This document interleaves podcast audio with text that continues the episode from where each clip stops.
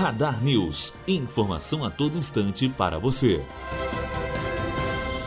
As regras para a prova de vida e renovação de senha de beneficiários do INSS foram alteradas hoje pelo Ministério da Economia. A partir desta terça-feira, os procedimentos podem ser executados por meio de atendimento eletrônico, ou por meio de representante legal, ou procurador cadastrado no INSS, ou até mesmo na instituição financeira. Beneficiários com idade igual ou superior a 70 anos poderão solicitar a realização de prova de vida no INSS sem prejuízo da possibilidade de comparecer à instituição financeira pagadora. Para beneficiários com dificuldade de locomoção idosos acima de 80 anos, anos, poderá ser realizada pesquisa externa, com comparecimento à residência ou local informado no requerimento, para permitir a identificação do titular do benefício e a realização da comprovação de vida. No caso de beneficiários com dificuldade de locomoção, o requerimento para a realização de prova de vida por meio de pesquisa externa deverá ser efetuado pelo interessado perante uma agência de previdência social, com comprovação via atestado médico ou declaração emitida por uma unidade de saúde. Os serviços deverão ser previamente agendados por meio da Central 135 ou do meu INSS. E Andra Rocha, aluna do terceiro ano de jornalismo, direto para a Rádio Unifor.